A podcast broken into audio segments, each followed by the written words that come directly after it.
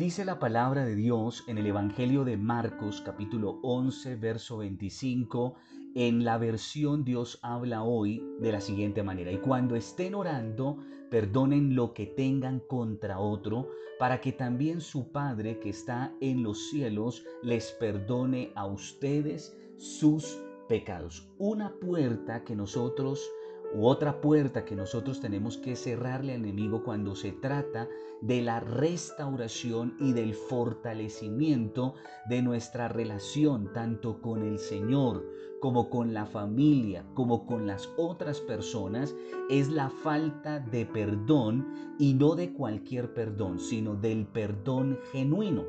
Uno de los estorbos en nuestra relación con Dios, de la oración y de la plena relación con la familia y con los demás es esa falta de perdón genuino que está cargada todavía de rencor, de odio, de resentimiento. Cuando hablamos de perdón genuino, entonces tenemos que entender que este tipo de perdón no es algo que podamos lograr desde nuestra propia naturaleza, o sea, desde nuestras propias fuerzas, ya que el ser humano por naturaleza es egoísta, es de mucho resentimiento, de mucha ira hacia otros. Es por eso que cuando una persona se decide a perdonar, solo lo puede lograr a través de la obra de Dios en su vida.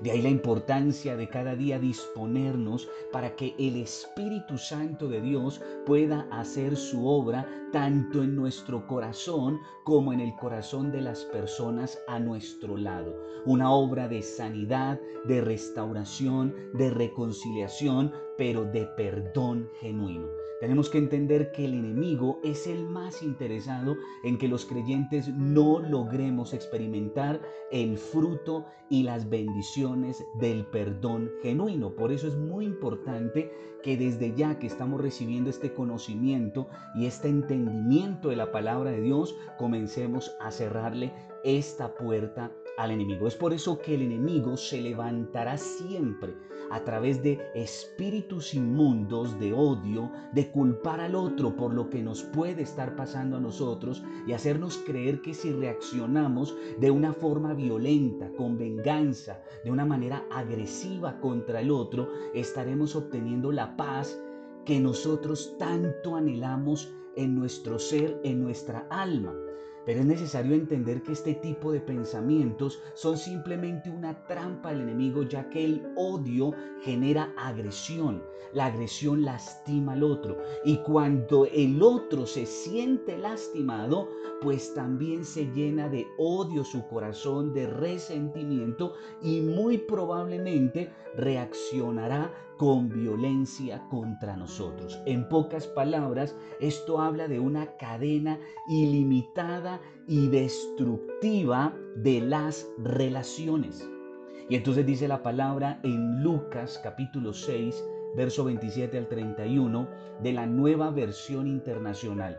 Pero a ustedes que me escuchan les digo, ojo, pero a ustedes que me escuchan les digo, amen a sus enemigos, hagan bien a los que los odian, bendigan a quienes los maldicen, oren por quienes los maltratan. Si alguien te pega en una mejilla, vuélvele también la otra. Si alguien te quita la camisa, no le impidas que se lleve también la capa. Dale a todo el que te pida y si alguien se lleva lo que es tuyo, no se lo reclames. Traten a los demás tal y como quieren que ellos los traten a ustedes.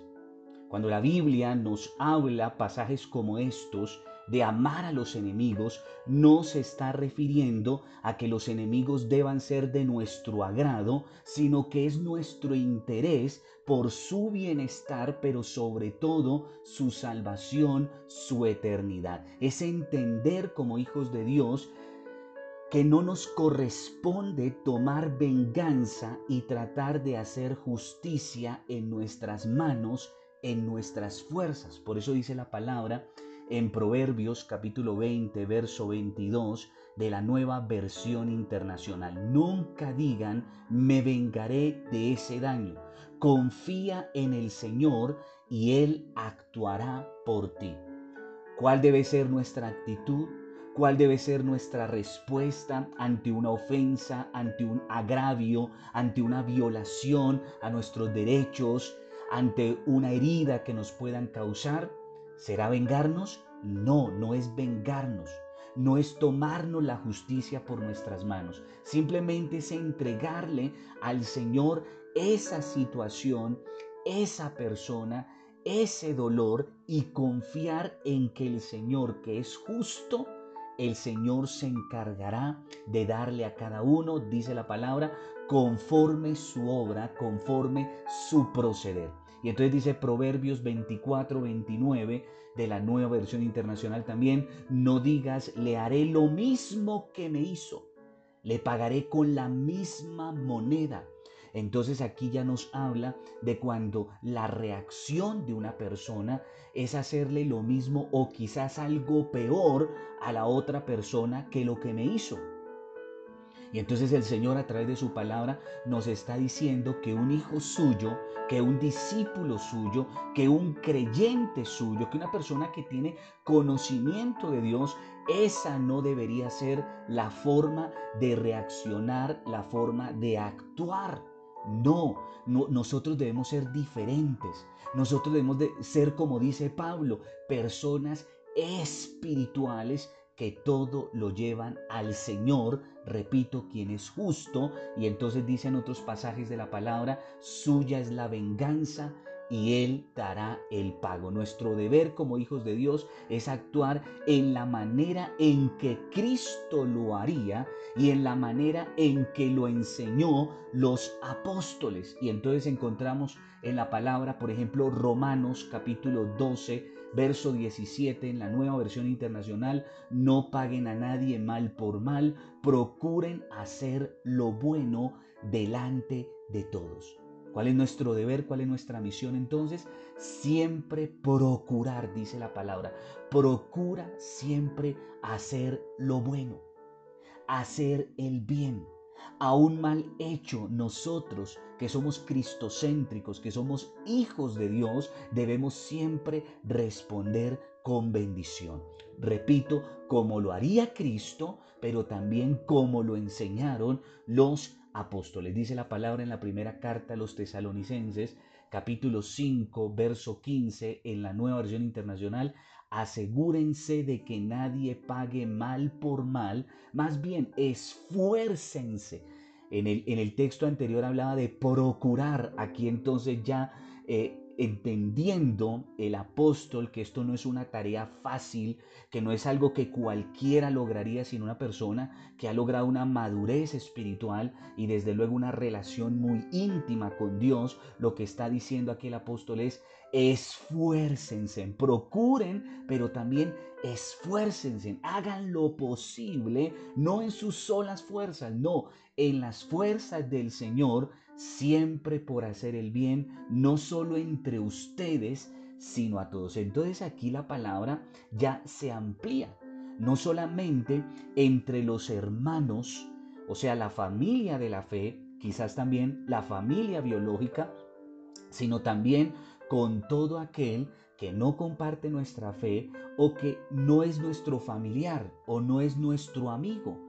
Entonces dice la palabra que debemos no solo procurar, sino también esforzarnos porque nuestro actuar, nuestro proceder, nuestras palabras, nuestras actitudes siempre se traduzcan en cosas buenas, entendiendo cuál es nuestra posición.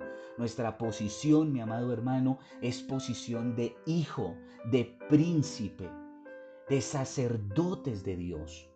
Entonces no podemos, como dicen por ahí coloquialmente hablando, rebajarnos a las otras personas que muy probablemente no tienen el mismo conocimiento ni la misma madurez espiritual que nosotros. Dice la primera carta de Pedro capítulo 3 verso 9, también en la nueva versión internacional, no devuelvan mal por mal ni insulto por insulto, más bien bendigan, porque esto, porque para esto, perdón, fueron llamados para heredar una bendición. Entonces el apóstol aquí que nos está diciendo, nada de nosotros igualarnos al otro.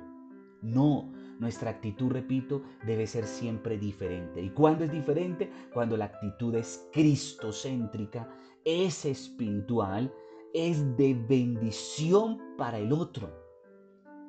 Y, mire que no se lo está diciendo a cualquier persona, se lo está diciendo a aquellos que fuimos llamados por Dios, ojo, para grandes cosas, para grandes propósitos, pero lo más importante, para heredar bendiciones. Quien no es capaz de responder de la manera correcta, de la manera de Dios, a la manera de Cristo, simplemente se está negando el derecho, el privilegio de ser bendecido y lo único que está logrando es igualarse o rebajarse a las otras Ahora bien, esto no quiere decir que debamos tener una actitud pasiva mientras los enemigos nos siguen haciendo sus maldades. Esto significa actuar, repito, a la manera de Cristo frente a los malvados, cuando sea necesario por el honor de Dios, por el bien y la seguridad de nosotros, desde luego de los demás, debemos tomar acciones radicales que detengan la maldad. Pero repito, esto no puede ser en nuestras fuerzas y bajo el método o los recursos que usa otros. No, esto se tiene que hacer bajo la dirección del Espíritu Santo, con el conocimiento de la palabra, que todo esto se traduce en qué? En una manera sabia de confrontar al malvado y su maldad. No se trata de que nosotros estemos recibiendo todos los azotes que la gente nos quiera dar. No, es que nuestra reacción siempre será, repito, diferente. Entonces dice la palabra, vamos a ver algunas reacciones que tuvo el Señor y que nos dice o nos direcciona la palabra de Dios frente a los enemigos cuando se trata de confrontarlos y de detener su maldad. Y entonces dice la palabra en Mateo 21, 12 al 13, nueva versión internacional, Jesús entró en el templo y echó de allí a todos los que compraban y vendían, volcó las mesas de los que cambiaban dinero y los puestos de los que vendían palomas, escrito está, les dijo, mi casa será llamada casa de oración, pero ustedes la están convirtiendo en cuevas de ladrones. Entonces, este texto nos habla, pues en este caso Jesús lo hizo en un contexto físico del templo, o sea, la casa de Dios. Pero si nosotros lo queremos llevar a la dimensión espiritual, entendido que tú y yo somos templo del Espíritu Santo, entonces muchas veces nos va a tocar hacer lo que hizo el Señor cuando vinieron todos esos mercaderes a hacer lo que querían en la casa del Señor, pero lo más importante y lo que resalta aquí la palabra es a robar, cueva de ladrones. Y es que muchas veces hay personas que entran en nuestras vidas ¿Para qué? Para hacer lo que quieren con nuestras emociones, con nuestros sentimientos, con nuestra vida. Y entonces entran como ladrones a robar lo que el Señor está colocando en nuestras vidas, como es la paz, las bendiciones, la armonía, lo más importante, su Espíritu Santo en nosotros. Entonces muchas veces tenemos que proceder de la misma manera en que hizo Cristo, echarlos fuera de nuestras vidas. Pero esto no de una manera grotesca, de una manera grosera. No, simplemente esto se trata de romper relaciones. Relaciones, porque perdonar no significa siempre aceptar. Muchas veces por cuidar, por guardar nuestra integridad, tanto física, espiritual, emocional, ¿por qué no familiar, financiera? Nos será necesario cortar relaciones echar fuera personas, pero también sentimientos, emociones destructivas de nuestras vidas, de nuestro corazón. Dice la palabra en Lucas 17:3, nueva versión internacional. Así que cuídense, ojo, cuídense. Si tu hermano peca, repréndelo y si se arrepiente, pero ese, arrepentimiento tiene que ser genuino y que se traduzca en restauración, en reparación, entonces perdónalo. Entonces el Señor aquí no está diciendo expóngase para que lo maltraten, para que lo, violen, para que le roben, para que les, les hagan daño cuantas veces quieran. No, aquí la palabra está diciendo cuídense, cuiden su integridad, repito, física, espiritual, emocional, la bendición de Dios. Pero si tu hermano peca, ¿Qué tenemos que hacer? Reprenderlo, pero ese reprenderlo no es gritarlo, insultarlo, condenarlo, echarlo al infierno. No, es que nosotros a través de la palabra de Dios, de la sabiduría y de la guía del Espíritu Santo, le hacemos ver a la persona su error, su falla, lo que nos provocó, lo que nos hizo. Y si esta persona se arrepiente de una manera genuina, mostrando frutos de arrepentimiento, nuestro deber, nuestra obligación ante el Señor es perdonarlo y perdonarlo también de una manera genuina. ¿Para qué? Para que el rencor, el odio no vengan a estorbar nuestra relación con Dios y desde luego con el prójimo, con los demás. Dice la palabra en Santiago 5, 19 al 20, nueva versión internacional, hermanos míos, si alguno de ustedes se extravía de la verdad y otro lo hace volver a ella, Recuerden que en quien hace volver a un pecador de su extravío, lo salvará de la muerte y cubrirá muchísimos pecados. ¿Cuál es nuestro deber ante el Señor? Siempre ganar y en lo posible nunca perder. Ganar el alma de esa otra persona, ganar su salvación y no más bien perderla porque simplemente por orgullo, por resentimiento, por rencor o por lo que sea, nos costó perdonar a esa persona, darle una oportunidad más para que se reivindique, para que nos restaure, nos repare. Dice la palabra en Gálatas 6.1, nueva versión internacional. Hermanos, si alguien es sorprendido en pecado, en alguna falla, en, alguna falta, ustedes que son espirituales deben restaurarlo, atención, con una actitud humilde. Entonces usted imagínese que una persona nos hizo una falla, no nos habíamos dado cuenta, pero en algún momento, pues como es bíblico, todo sale a la luz, todo se descubre, todo el Señor lo destapa y entonces resulta que descubrimos a la persona en un pecado, en una falla contra nosotros. ¿Qué nos está diciendo el Señor? Ustedes que se suponen, ¿no? Son espirituales, son personas que tienen comunión con el Eterno, son personas que se congregan, que ayunan, que están constantemente pegados a la palabra, deben hacerlo con una actitud humilde. Hay muchos creyentes que primero, hermano, arrastran a la persona, la hacen sentir como un miserable, se hacen los rogados, los orgullosos, los dignos, antes de demostrar el perdón. Eso no es un perdón genuino, eso es simplemente una apariencia de perdón. No, la palabra lo que nos está diciendo es que nosotros siempre tendremos que mostrar una actitud de Cristo, o sea, una actitud mansa, humilde. Pero cuídense cada uno, advierte el apóstol, porque también ustedes pueden ser tentados.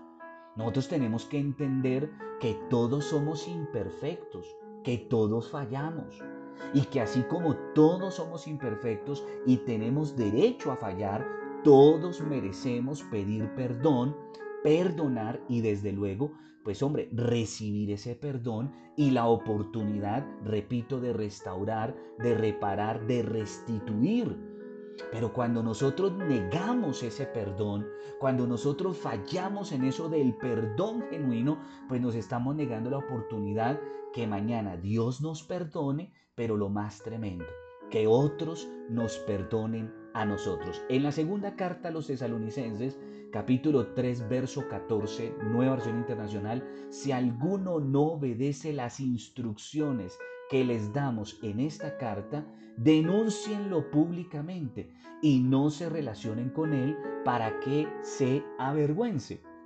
Este texto no es solamente para aquel que cometió la falla, entonces ponerlo en escarnio público, rechazarlo, cerrarle la puerta, echarlo de la casa. No, No, este es un texto que es recíproco tanto para el que falló como para aquel que tiene el conocimiento que se supone es espiritual, pero se niega en obedecer las instrucciones de Dios. Esto es tanto para el uno como para el otro.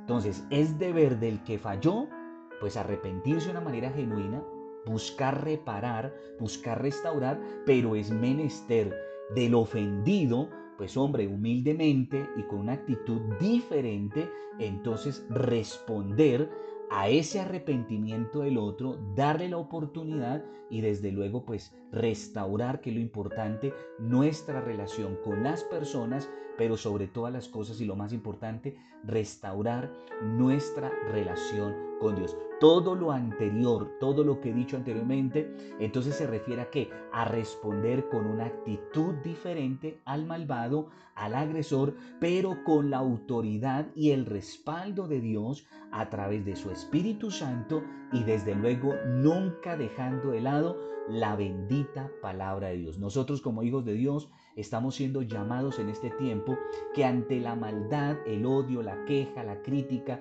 la agresión, nosotros respondamos con oración, con, amor, con compasión, siempre mirando nuestras propias vidas, que somos imperfectos, que fallamos todos los días y sobre todo buscando que la reconciliación, con tratar de que de entender a la otra persona de tener algo que se llama hoy por hoy la empatía, de eso se habla mucho, la empatía. Entonces en las relaciones de pareja es necesario entender que no se trata de exigir perfección del cónyuge o la cónyuge, porque sencillamente en ninguno de los dos va a existir la perfección. Lo que es fundamental y lo que pide el Señor, tanto en la relación de pareja como en cualquier otro tipo de relación, es que el éxito de toda relación es el perdón genuino y que sin perdón no hay forma de que las relaciones funcionen. Dice la palabra en Proverbios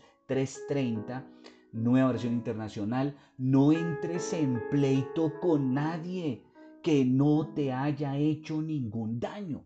Y es que hermano, hay muchas personas aún dentro de la iglesia del Señor que les gusta que buscar los problemas donde no los hay. Y si no los encuentran, hermanos, se los inventan o simplemente son imanes de problemas. Donde van son un problema. Entonces, son personas que les encantan que comprar pleitos ajenos. En pocas palabras, se meten en lo que no les importa. Personas que no tienen ni idea del por qué actúan como actúan.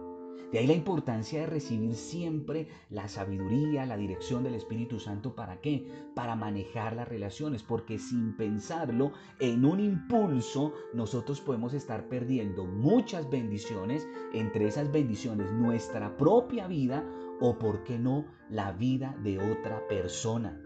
Alguien eh, trató de definir la palabra perdonar dividiendo esta palabra en dos partes. La primera tiene que ver con la primera frase que es per, que tiene que ver con perder para ganar. ¿Esto qué quiere decir? Soltar o dejar ir la raíz de amargura del corazón, que es el veneno del alma. Cuando una persona está dispuesta a perdonar, es una persona que está soltando eso, está soltando a la otra persona, está soltando esa carga. Está soltando el odio, el rencor, ese veneno que por allá dice otro pasaje de la Biblia, es como carcoma en los huesos que trae enfermedad. Hoy por hoy los científicos respaldan que gran parte de los cánceres, las enfermedades de esas letales y graves son producto de un corazón cargado de odio, de rencor, de resentimiento, de recelo, en fin.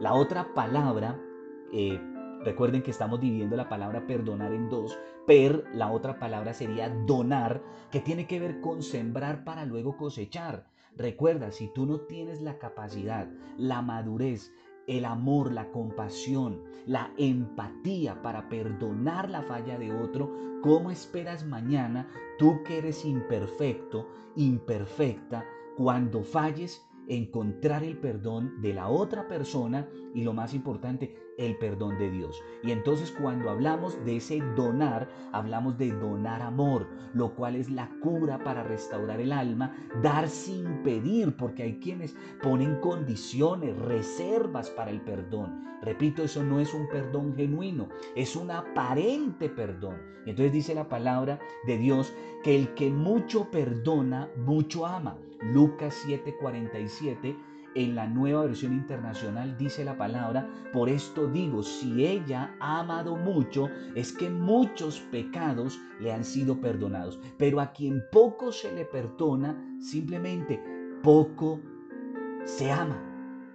Ahora, ¿por qué del perdón o por qué de la importancia del perdón en las relaciones? Dice la palabra en Mateo capítulo 6, verso 14 al 15 en la nueva versión internacional, porque si perdonan a otros sus ofensas, también los perdonará a ustedes su Padre Celestial. Pero si no perdonan a otros sus ofensas, tampoco su Padre les perdonará a ustedes las suyas. Entonces, lo primero que tenemos que entender es que cuando no perdonamos, dañamos relaciones. Y repito, relaciones no solamente con el prójimo, que ese prójimo puede ser tu pareja, tus hijos, tus padres, tus hermanos, o sea, la familia o hermanos de la iglesia, sino lo más importante, estás formando una fractura en nuestra relación, o estamos generando una fractura en nuestra relación con Dios.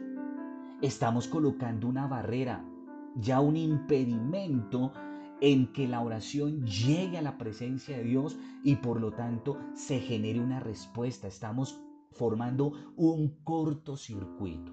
Cuando nos llegamos a hacerlo estamos que frustrando tanto nuestra relación con Dios como nuestra relación con el prójimo. Solo hay que ponerse a pensar en cuántas relaciones hoy por hoy podrían estar bien fortalecidas y restauradas y simplemente por la falta de un perdón genuino y de un arrepentimiento genuino, porque las dos cosas tienen que ir de la mano, pues simplemente hoy esas relaciones están rotas, están hechas pedazos.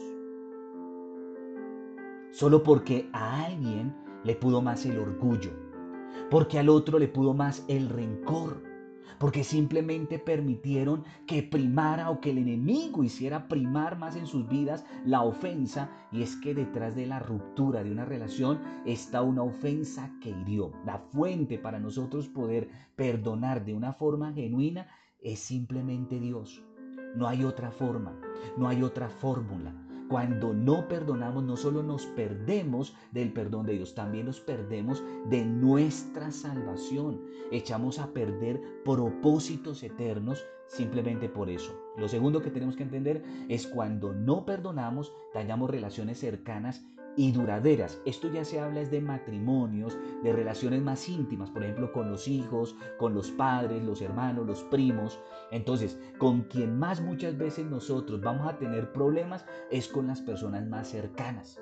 ¿Y esto por qué? Porque esas personas más cercanas pues conocen nuestros defectos, porque muchas veces no queremos dar el brazo a torcer. Es necesario que en este tipo de relaciones cercanas comprendamos que vale la pena luchar, ceder, renunciar al, orgullo, el pedir perdón, el perdonar, pero lo más importante, reparar para volver a comenzar fuertes y con el favor y la ayuda de Dios. Es evaluar qué se puede hacer, qué se puede hacer, perdón, con la ayuda y el amor de Dios. ¿Qué caminos podemos tomar?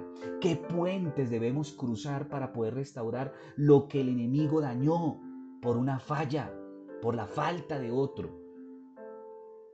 Poder entender que nadie está exento de la ofensa, tanto voluntaria como involuntariamente. Esto en todo tipo de relaciones, repito, relaciones de pareja, relaciones con los hijos, relaciones eh, en el trabajo, relaciones eh, entre los hermanos de la iglesia. Por eso es que uno de los pilares en los que más hizo énfasis el Señor en sus discípulos fue la práctica, el ejercicio del perdón. La respuesta y solución a un conflicto nunca será el responder ofensa con ofensa, sino ofensa con perdón. Si alguien nos pide perdón, debemos que perdonarlos. Esa es la actitud que verdaderamente va a sanar y va a restaurar la relación. Va a evitar que se generen cosas que simplemente se pueden, se pueden solucionar, repito, con la guía del Señor, con la llenura de su presencia y de su amor. El perdón muchas veces deberá ser unilateral. ¿Qué quiere decir eso? Perdonar aunque no nos pidan perdón. ¿Y esto por qué? Porque es lo único que va a sanar nuestro corazón y lo único que nos va a ayudar a tener una buena relación con Dios. Muchas veces uno quiere esperarse a que la persona se arrepienta. No, hasta que no me pida perdón, no la perdono. Pero mientras uno se queda esperando eso, hermano, está perdiendo bendiciones, está perdiendo la paz del Señor en su corazón, está irrumpiendo la intimidad, la comunión con Dios. Se está perdiendo de cosas grandes simplemente por permanecer en ese orgullo, en esa herida, en ese rencor. Entonces muchas veces debemos perdonar de una manera que unilateral, soltar a esa persona. Y entonces un corazón que está lleno de resentimiento, sin perdón, no puede tener una buena relación ni con Dios, ni con los demás, ni paz en su interior. Por tanto, debemos cerrar los ciclos de odio y de rencor. Proponte, pídele al Señor que te dé la fortaleza, que te ayude a hacerlo. Pero lo tercero también es que como nos sintamos perdonados por Dios, de esa misma manera vamos a poder perdonar a otros. Una cosa es saber o creer que Dios nos perdonó. Otra cosa muy distinta, muy diferente, es sentirnos perdonados, es tener la convicción del perdón de Dios para nosotros, es aceptar el perdón de Dios. Entonces es necesario como hijos de Dios que aceptemos el perdón de Dios, el cual nos otorgó en la cruz del Calvario a través del sacrificio de Jesucristo. Si así lo hacemos, no será muy difícil el perdonar las fallas de otros. Si aceptamos el perdón de Dios, pues simplemente ¿qué hacemos? Perdonamos. Y para esto es necesario que el Señor pueda operar, que tú te dispongas, que tú te dejes en las manos del Señor para que Él te restaure, para que Él te sane, para que Él haga esa curación en tu interior y de esa manera poder experimentar la presencia, el amor y el perdón de Dios. La falta de perdón puede dañar totalmente una familia cuando el que cometió la falta no tiene la determinación, la humildad de pedir perdón, o sea, un arrepentimiento genuino, de restaurar, o sea, reparar el daño causado y luchar por ganar nuevamente la confianza, pero también no se queda solo ahí. Cuando la persona afectada, la persona dolida, tampoco se dispone a perdonar de manera genuina y a dejar que el arrepentido le restaure y repare el daño, entonces simplemente, pues hermano, se hace imposible poder cerrarle esa puerta al enemigo, pero también que poder cerrar ciclos de maldición en nuestras vidas. Debemos entender como hijos de Dios que todos tenemos derecho a fallar, que no hay ninguno que no cometa pecado y que por lo tanto todos tenemos derecho tanto al perdón como también a reivindicarnos, a reparar a restaurar. Entonces dice la palabra en Romanos 3:23 de la nueva traducción viviente, pues todos hemos pecado, nadie puede alcanzar la meta gloriosa establecida por Dios. Primera carta de Juan capítulo 1, verso 8 al 10, nueva traducción viviente, si afirmamos que no tenemos pecado, lo único que hacemos es engañarnos a nosotros mismos y no vivimos en la verdad.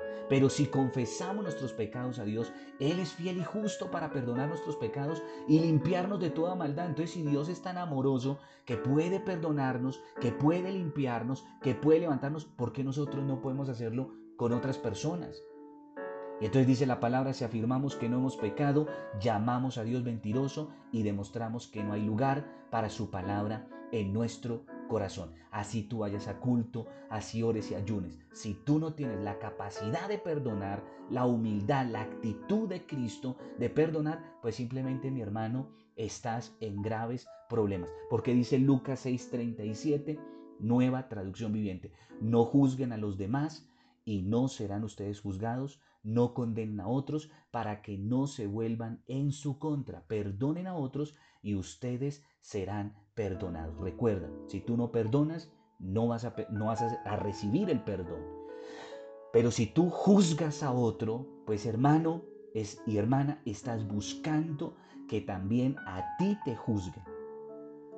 Dice Efesios 4:32, nueva traducción viviente, por el contrario, sean amables, o sea, empatía unos con otros, sean de buen corazón y perdónense unos a otros, tal como Dios los ha perdonado a ustedes por medio de Cristo.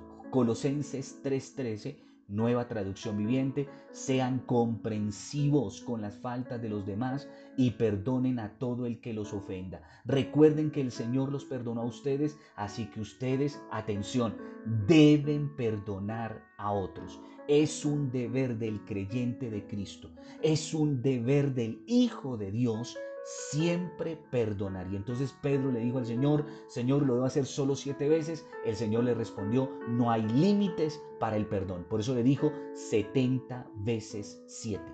No hay límites para el perdón, porque Dios no limita su misericordia y su perdón para nosotros. Entonces es entender que uno también falla, es reconocer que ha fallado aun cuando eso cueste. Y sí que cuesta mucho perdonar, como también pedir perdón, pero aquí la clave, mi hermano, mi hermana, es el amor. Si hay amor de Dios en nuestras vidas, hay esperanza para esa relación. Llámese relación de matrimonio, llámese relación con las familias, llámese eh, relación con los hermanos de la iglesia, relación de todo tipo. El enemigo que va a buscar que las personas se llenen de argumentos. ¿Para qué? Para que no puedan perdonar. Entonces no permitas que el enemigo te siga llenando de cizaña el corazón, de argumentos, de mentiras, con el fin de mantenerte preso, esclavo, esclava de esa falta de perdón, del rencor, del odio. En últimas, mi hermano y mi hermana, la decisión de perdonar o no perdonar, de pedir perdón y restaurar al otro, es solo nuestra, como también que las consecuencias, los resultados de hacerlo o no hacerlo. Un arma que usa el enemigo para destruir las familias, los matrimonios, es la falta de perdón. Y cuando no perdonamos, le estamos dando la razón al enemigo, le estamos dejando la puerta abierta, pero cuando nos decidimos por el perdón y vencer al enemigo, estaremos haciendo lo que le agrada al Señor, estaremos alegrando su corazón, por lo tanto, mi hermano, vendrán las bendiciones y la victoria sobre tu vida, sobre tu familia y sobre cada área de tu vida. Quiero invitarte para que oremos. Padre, en esta hora.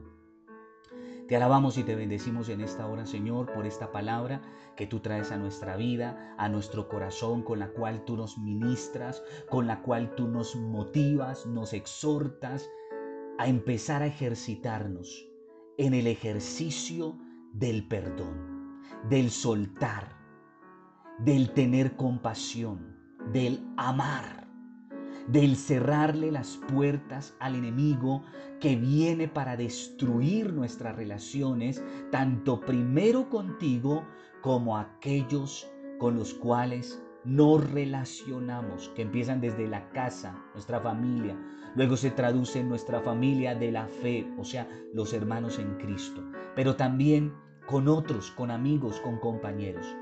Señor, en esta hora, que hemos escuchado esta palabra, te entregamos nuestras vidas, nuestro corazón, te permitimos Espíritu Santo el que obres, el que operes en nuestra vida, en nuestro corazón, Señor, pero también en el corazón de aquella persona que hemos herido, a la cual le hemos fallado, para que cuando llegue el momento de pedir perdón y de la reconciliación, estés tú obrando en esa relación o ya hayas obrado en esa relación mucho mejor. Y entonces sea mucho más fácil el pedir perdón, el perdonar, el restaurar, el reparar y el cerrarle la puerta al enemigo. Señor, hoy reconocemos que de pronto una enfermedad que tenemos, una situación económica difícil, no sé por qué situación esté atravesando mi hermano o mi hermana, pero de pronto hoy está reconociendo que le ha faltado eso, perdonar, pero no en apariencia, no, perdonar de manera genuina, perdonar a la manera de Cristo. Y hoy que lo ha reconocido, Señor, dale la fuerza, dale el valor, dale el amor, dale lo que necesita para que lo pueda hacer y entonces, y entonces de esa manera restaurar su relación contigo y al, y al restaurar su relación contigo, lo haga también con los demás y de esta manera experimentar las bendiciones y las victorias que tú le quieres dar. Señor, en el nombre de Jesús, te damos a ti la gloria, la alabanza y la adoración, porque solo tú la mereces. En el nombre de Jesús he dicho, amén y amén. Te bendigo, Padre Cristo, que la gloria del Eterno resplandezca sobre tu vida, tu casa, los tuyos, que no falte en tu corazón, en tu familia, esa paz que sobrepasa todo entendimiento y que solo la puede otorgar, la puede regalar el Espíritu Santo de Dios. No te pierdas las próximas entregas dentro de este tema que te recuerdo lleva por título Fortaleciendo mi relación con otros, en especial nuestra relación con la familia. Paz de Cristo.